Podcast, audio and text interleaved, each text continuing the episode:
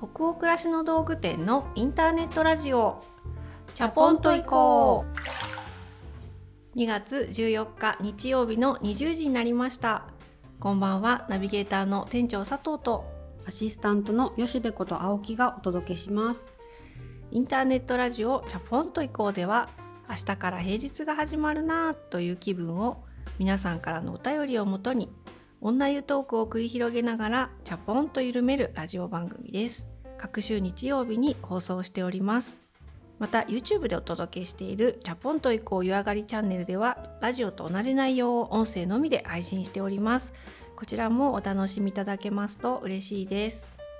さあ今日はバレンタインデーということですかね。あですね、うん、2月の14日あげます？夫とか息子とか誰か。もう今年はいいだろうとかって毎年思うんですけど、うんうん、毎年前日に息子が楽しみにしてるからみたいな雰囲気を出すんですよ。うんうんうん、え前日に？と思って、うんうん、なのでその時にあったコーンフレークとチョコレートとかナッツが、買い置きであったりすると、うん、溶かして、うん、そのクランチチョコをせっせとこう丸めて作って、はい、置いとくんですよね、はいはい、たら朝ラッピングもしてないしただ作りたてのが置いてあるだけなのに「ああバレンタインのチョコレートありがとう」って言うので作らざるを得ないんですよねあげざるを得ないというか。いやそっかちゃんと作ってるんですね。なるほどうちも一応その夫と息子じゃないですか。はい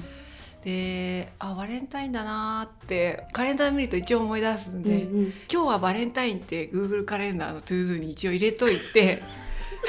仕事のように。そう。思い出させてくれるんですよ、グーグルさんが。それで帰りにあの買い出しのスーパー行った時とかにおわって思い出してレジの近くのああるある。お菓子チョココーナーとかで慌ててちょっと安めの箱を2つ買って帰るっていうことは毎年してるな。でも作ったことないですね私。でもうちの男子たちにあげるんじゃなくてそれを私も含めてみんなでお茶しながら食べるっていうバレンタイン。自分のおやつにもなる。自分のやつにもなる,、まあね、そうなるよね。なんかだからドキドキしながらあげるバレンタインとか、うんうん、ちょっとかなんならもう一回ぐらい体験してみたいですね。そうね。でもなんか今更その作法が分からなくて、ね、とんでもなくピュアな40代になりそうですよねそうそうそう。ちょうどこの収録してる日の昨日かもうすぐ春先に販売する案件で、うんうん、担当編集者が吉部さんっていうので、はい、結構私が関わってる案件だったりするから、うん、なんか一つのプロジェクトに、私と吉部さんが同時にいて直接やり取りする案件って案外少ないじゃないですか。仕事上では。チャポンでこうやって一緒に喋ったりさ、はい、まあ、いわゆるその家族親戚としてのお付き合いとか、うんうん、ママトークとかは会社の中でもあるけどすごいさ業務の話をさ、うん、私と吉部さんがするってまあまあ少ないシーンだから昨日なんかあのご一緒して すっごい私新鮮だったね。私も新鮮だったかもしれない。一緒に仕事をしてるようでしたことないなってそういえば思って。ね。だからその編集者としてまあ、ある打ち合わせに臨む時にあすごいこんだけ吉部さん準備して臨んでるんだなとか、うん、いろんなシミュレーションして資料とか準備したりとかして、うん、あの社外のね、はい、相手のスタイリストさんだったりっていう方に、まあ、説明する様子とかをこうちょっとそばで見てるのが、うん、なんかすごい新鮮でめっちゃ仕事してるやんって思って なんかいやしてるのは分かってんだよ。だけどなんか具体的にそれをもっと抽象的にいい仕事人として理解してたところがあこんな段取りを細かくやっていらっしゃるんだっていうのがちょっと新鮮だったよってそう今日冒頭で言おうとしてた。なるほど、ありがとうございます。多分それ社内のみんなやってるやつなんで、あみんなもこうやってるんだなって思ってもらえれば。いやいやそう他の人のそういうところに合わせることはたくさんあったりもするし、うんうんうん、もちろんそうしていらっしゃるっていうのはわかるんですけど、うんうん、不思議な間柄じゃないですか。家族っぽくもあり。だからなんかあんま仕事でバチバチっていうシーンってあんまないから、うんうんなんだろうすごくちょっと気恥ずかしさあるのよね私の方に。へえ。吉部にこうなんていうのちょっと恥ずかしいのよね。えー、それ言われたら急に恥ずかしくなるかも。なんかこうこうこうしたいんだとかって はい、吉部に強く求めるときになんか恥ずかしさあるのよ。ええーそうだこう新しい感情を手に入れたっていう吉部に仕事の話すると恥ずかしい。いっていう。そうそうそう。これな誰か分かってくれる人いないから。なんかねなんとも不思議な感じです。まあ本当にそんなねちょっと雑談なんですけど、はい、じゃあちょっとそろそろ今日の本題というかいただいてるお便りコーナーに行きましょうかね。はい、はい、えー、今日もですねチャプラーの皆さんからたくさんお便りいただいておりますのでまず2通ほどご紹介したいと思います。北海道にお住まいのラジオネームあらたラボさんからのお便りです。佐藤店長吉部さんはじめまして。いつも女湯トークを盗み聞きしている26歳男子です。お姉ちゃん子だった僕にとってチャポイコはなんだか2人の姉の会話を聞いているようでとっても懐かしくいつも癒されています。もっと周りの人に知ってほしいチャポイコトークがしたい常々そんな風に思っていたのですが最近高校時代の友人が地元のラジオ番組への出演を誘ってくれた時のこと。結局出演の件はお断りしたのですがそれがきっかけでなんと彼もこのラジオを聴いているということが判明。まさかこんな身近にしかも同い年のチャポメンが存在していたとは。初めてのチャポイ子友達ができてとても嬉しかったです。ありがとうございます。ありがとうございます。なんか盗み盗みじゃないと思うんですよね。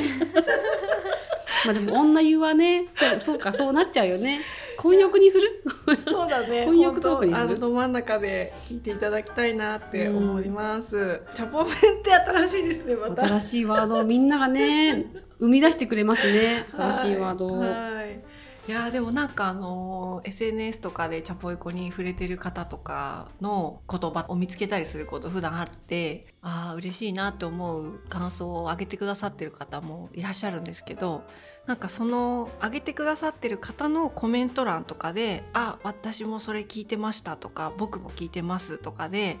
あチャポイコを通じて私たちがまた全然知らないところで、うんうん、チャポラーの方同士があそのラジオ聴いてる者同士ってことは趣味が合いますねみたいになんかつながってる様子をたまに、うん、あの見ることがあって、うん、すごく嬉しいとともに不思議というかありがたいなと思って見ます、うん、そんな場があるなんてなんて温かいの？いや本当にねありがたいですよね。いやなんかチャポイコ友達ができてとても嬉しかったですってあらたラボさん書いてくれてるんですけどねぜひこのお風呂のど真ん中でねぜひ今後も盗み聞きスタイルじゃなくね、えーはい、お便りもこうやって送っていただくのすごく嬉しいんで、うん、ぜひこれからも聞いていただいてたまにお便りください。ありがとうございます。はい、ありがとうございます。じゃあ次行きましょうか。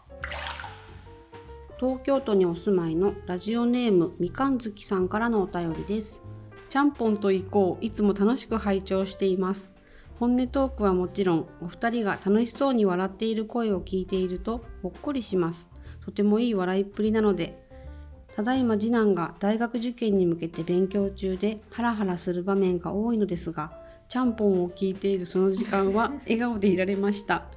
最後に質問です。今お二人が見ているとワクワクときめく色ってありますか？ちなみに私はお日様のようなキラキラした黄色。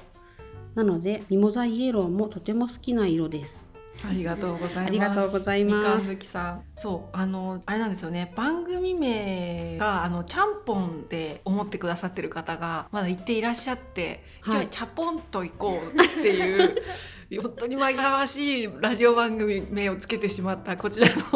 責任ではあるんですけど。でも私お便りに忠実に今読み上げました、はい、はい、ありがとうございます。これはこれですごい嬉しいというかね、はい、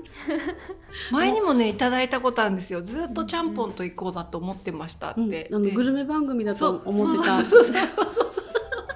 もうどっちでも正直いいんですけどね。どっちでも大丈夫。音はちゃぽんでもちゃんぽんでもいいんでね。でも読みたかったこのお便り、ね、この通り忠実にちょっといただいたお便りを読ませていただきました。はい。ご質問いただいてますね。はい、ときめく色、ミモザイエローってみかんずきさんは書いてくださってるんですけどあります？そういえば黄色すごい好きで、うん、お財布も、うん、携帯の今カバーも黄色なんですよ、うん、つい黄色選んじゃいますね。洋服で選ぶこと少ないけど、うんうん、お花も白に黄色がこう入ってるのも好きだし、うんうん、黄色すごい好きな色ですね、レモンイエローとかっていうちょっとくすんだミモザっぽい、うんうん、落ち着いた黄色私もすごい吉部さんとか三日月さんと一緒で好きであとはあの北欧ブルーみたいな、うんうん、なんだろう青でも水色でもないはい、何とも言えない爽やかなブルーとかも好きですね。特に食器系とか。そうね。店長ん。ちブルー、うん、ちょこちょこ差し色にありますね。で今そういう雑貨を集めてるわけじゃないんだけど個人的にすごくワクワクときめきまくってる色はミントブルー。うん。とにかくもう歩道橋の色がミントブルーでも写メ撮っちゃうぐらい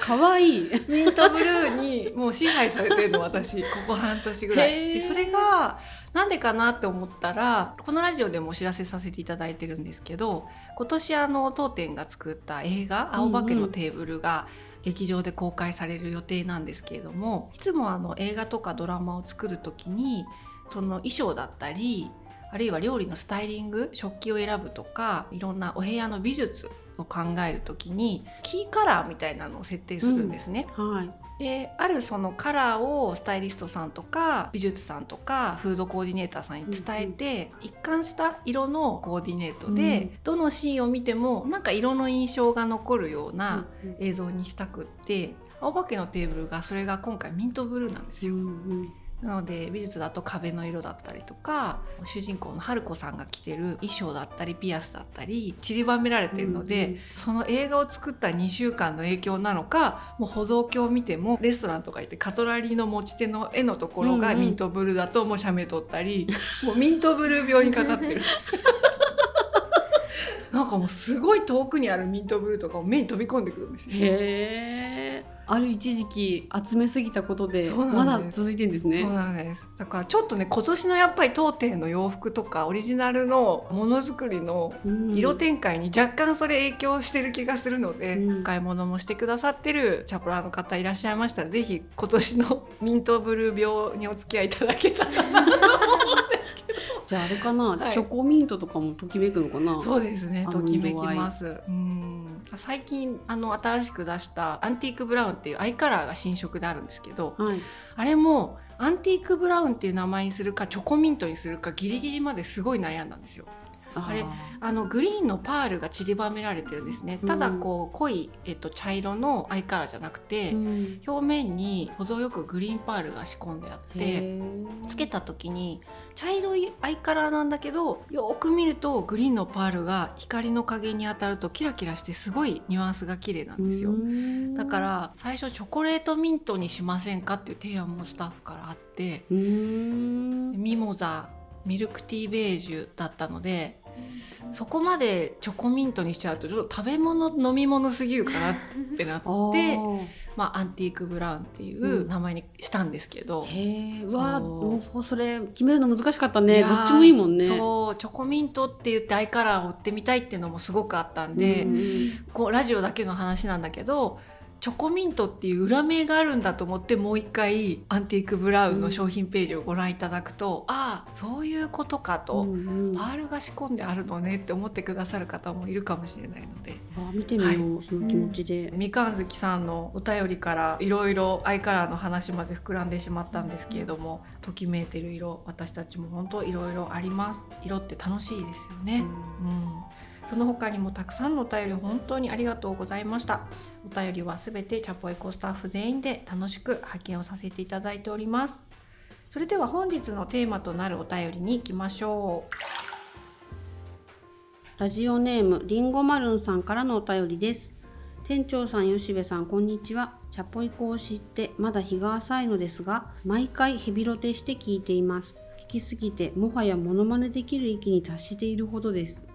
話は変わりますが私の日々の癒しはお花とグリーンでとにかくお花とグリーンが大好きなんです。私が花を好きになったきっかけは3年前2人目の娘を産んで育児にアップアップしていた時。たまたま SNS でアジサイのリースを見て実際にお花のレッスンに行ったのです。こんなに癒される瞬間があるのかと感動したのを今でも覚えています。そこからお花にドハマりしました。お二人もお花が好きだと話していたので、ぜひ熱く語ってほしいです。もう熱く語っていいっていうことですね。これはもう紫陽花のリース本当好き私も。私も好き。やっぱりミモザとか紫陽花とかリースにするとまた格別に素敵だもんね。ね、うん、本当にその時期しか出てこないものが多いなというか、うん本当に花ってその時期しか楽しめないもの多いですよね、うん。うん、多い多い。野菜とかだと一年中出るものもあったりとかするんですけど、花ってね季節を贅沢に味わうアイテムだなって本当そう思います。ちょうどこの2月14日の時期にお花のトーク会ってすごく良かったなと思ってて、うん、1年の中で一番お花屋さんに行って楽しい季節じゃないかなと思ってるんですよね。なんかやっぱり冬から春になる時って体調の変化とかがあったりするから、疲れやすかったりとか冬の溜めてたものが春にどっと出たりしてやたら眠いとか憂鬱みたいなことってあったりする時期になんかうまいこと花屋はすごくそういう時期色とりどり贅沢で、うん。うん、あと香りを発する花も多くないですか？球根系とか。そうですね、ヒヤシンスだったり水仙だったりね。ね。ライラックも出てくるかな？出てくるよね、うん、だからなんかその色とか形だけじゃなくて部屋に置いとくとアロマ代わりというか、うんうん、天然の。元気にしてくれる？いや本当に、うん、存在だななんて思って本当にこのラジオを聞いたらその週末とかなんか数日後にお花屋さん行ってくださったりする人いたら嬉しいななんて思いながら今日はね吉部さんと私たち2人とも本当に植物グリーンもお花もねりんご丸さんと同じで大好きなのでどういうふうにお花生活をしてるかっていうことを今日はお話しすればいいのかな？してみましょうか。ね。お花のある生活をするようになったのって、うん、私一人暮らし始めてからなんですよね、うんうん、母がもともとベランダですごい鉢植えで植物育ててて植物が家の中にあるってことが自然だったから一人暮らしをしてそれを用意してくれる人がいなくなった時に初めてハッとして、うんうん、あ自分で買いに行ったり育てたりしないとその実家的な居心地ってもう金輪際作れないんだなって思ったのはすごい覚えてるので、うんうん、20だから6ぐらいなんですよね。自分で花屋に通うようになったっていうのが、うんうん、ちょうど20年弱ぐらい。吉部どうですか？私もそうですねでも一人暮らし始めた時は、うん、そこまでの余裕がないというか暮らし向きを揃えるのに精一杯だったので、うんうん、入籍したぐらいですかねやっぱり。ここに観葉植物があるからこの高さに花があったらいいなとかなんかそういうインテリア雑誌を見るのも好きだったので家にこういう流れがあったら気持ちいいだろうなっていうのを意識し始めたのがその時だったので。それからですかね。まあそんな昔からずっと季節ごとの花を生ける人生になって今ってどういう感じでお花生活をしてるの、存在感がすごいじゃないですか。花って、観葉植物ってインテリアに馴染むけど、うんうん、可愛いでしょ？素敵でしょ？っていうこう語りかけてくるので、うん、素敵な場所に置いてあげないともったいないなっていう感じがあって、うんうんでもうちの中でそういう花が生きるような空間がどこにあるかなっていうとずっとこここだっていう場所が見つけられないでいたんですよね。うんうんでも一昨年ぐらいかな白い壁に小さい棚をどんつきで置いて、白い背景のとこに花を置いたらすごい可愛くなって。あこれでやっと居場所が見つかったってその時思ってあやっぱりここに飾るっていうこの場所があるっていうので買いやすくなるし、うん、楽しみやすくなるし、うんうん、お花の魅力を引き立てられるんだなあそういう場所が見つかってよかったって思ってからは買いやすくなりましたね。週に1回ぐらいじゃその定位置を作ってからはなんか週末とかに買い、うん、帰ってる感じなの、あでも決まってはないですね、その季節によってお花があったり、お花がない時期は、サンタの帽子をかぶったぬいぐるみがそこにいたり なんでしょうね。好きなものをめでる場所なんですかねきっとね。吉部さんの聖域なんだねそこは。じゃあ。季節を感じる場所として、うん。うん、そっかそっか。じゃあなんかそこに自分がめでたいものを常に何かしら置いてるっていうのがリビングの片隅にもうあって、あってそこを季節ごととか、まあ、週ごとにしつらえがえて今の自分が見たいものを置いてるっていう感じなんだ。今日はお花まで持てる余裕があるっていう買い物の荷物とにらめっこしながら。あわかる。スーパーに行った時でしょ？そうそうそう花屋にも寄れないぐらいもう手がしびれるぐらい買い出しした時ってもう鼻脇に挟む以外ないみたいなね。そうなんですよ。リュックに刺すとか。わかるわかる。私も意地でも持って帰る時あるだから。本当に。首でちょっと押さえてみたいな感じで。すごい状態で帰るよね。すごい状態でそう歩きで帰ってる時ありますね、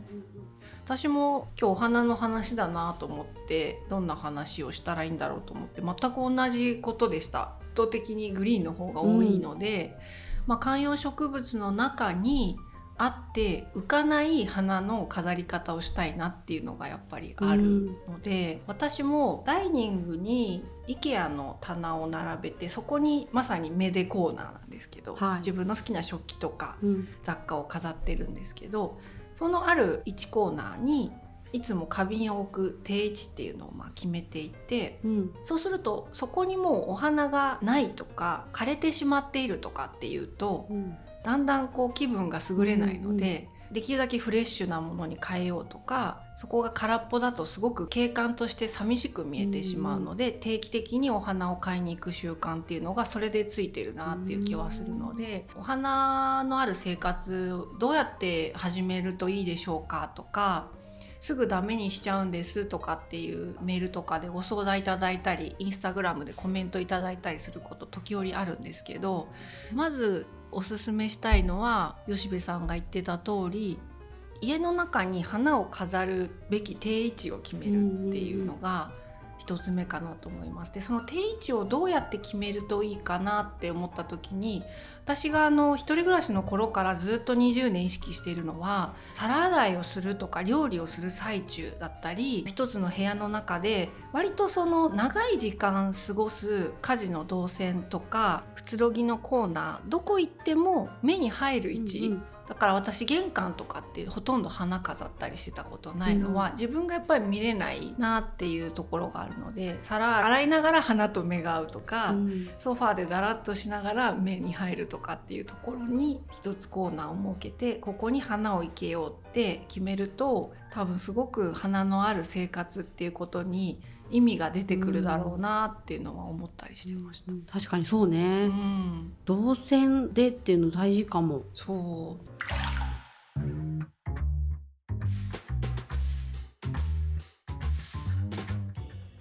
とはすごいおすすめしたいのは花瓶を2つ持ってるとすごくいいと思ってて、うん、いろんな花瓶を買わない方がいいと思います、うんうん、私もそうしてるんですけどとにかく中が洗いやすい開口部が広い花瓶を買って、うん、陶器のシンプルな、あのベージュとか白い花瓶を1つとガラスベースを1つ。で高さは20センチから25センチぐらいのものが最初すごくおすすめ。で、うん。ちょっとした枝からガーベラみたいな一輪までだいたいバランス悪くなく受け止めてくれるのってそのくらいのサイズ感の花瓶で。ガラスと陶器の1個ずつを持っておくと買ってきたお花に対してなんかやっぱ合う合わないっていうのがあるので、うん、今日は涼しげにブルーのお花を受けようっていう時はガラスを選ぶとか。うん。今日はミモザだから陶器の方を選ぼうとかって自分でお化粧みたいに、うんうん、今日はこのアイカラーだからこの口紅みたいに花瓶との相性で楽しむのが本当たった2つの種類で私はいいなと思ってるんですね。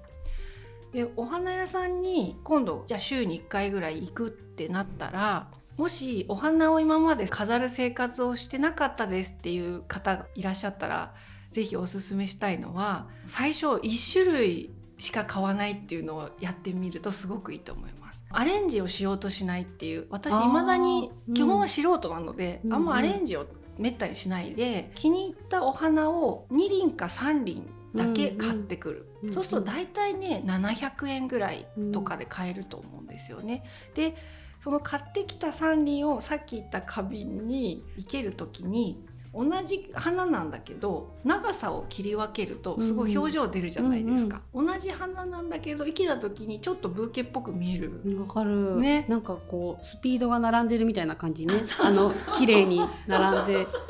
あの感じをイメージするとこうなんか これわ分かる伝わりますよねこれね。年代的世代なので世代だからねちょっと伝わる。といいねスピードスピードがこう並ぶじゃないですかこう画面にその時の高低差綺麗ですよねそう綺麗綺麗そうなかなかあのお花ってなると気負って良いセンスを持ってお花屋さんで何種類かをアレンジしなきゃとかって思っている方も多いのかもしれないんですけど、うん、今日は黄色の気分だなとか今日は真っ赤とかオレンジだなって言ったらもうほんと同じ種類を3輪とかって買って帰ってくるとかは。すごく続けやすいのと今週はもうめっちゃ私頑張ったみたいな時は私は2種類買うんですよ。でも同系色で揃えるっていうのを結構意識してて、うんうん、濃いブルーと薄いブルーの違うお花を2種類買ってくるとか。なんかそういう風にするとまた奥行きとか広がりがそのコーナーに出るので、ちょっと頑張った週とかは贅沢しようと思って2種類買ってくるとかあります。でもさお正月明けたぐらいから急にお花屋さんがこう賑やかになったじゃない？春の花で。いや今本当選び放題じゃんって思うとすごい欲張りそうになるんだけど、うん、コーディネートのことも気をつけつつせっかくの今の時期しかない花いっぱいあるんで、楽しみたいなって思います。本当だねはい、なので今楽しんでる方はもっとこういう楽しみ方もできると思うよとかがあったらお便りいただけたら嬉しいですし、うん、であそういうやり方で早速お花屋さん行ってやり始めましたみたいな方がいらっしゃれば、またお便りいただけたら嬉しいなと思います。花生活一緒に楽しみましょう。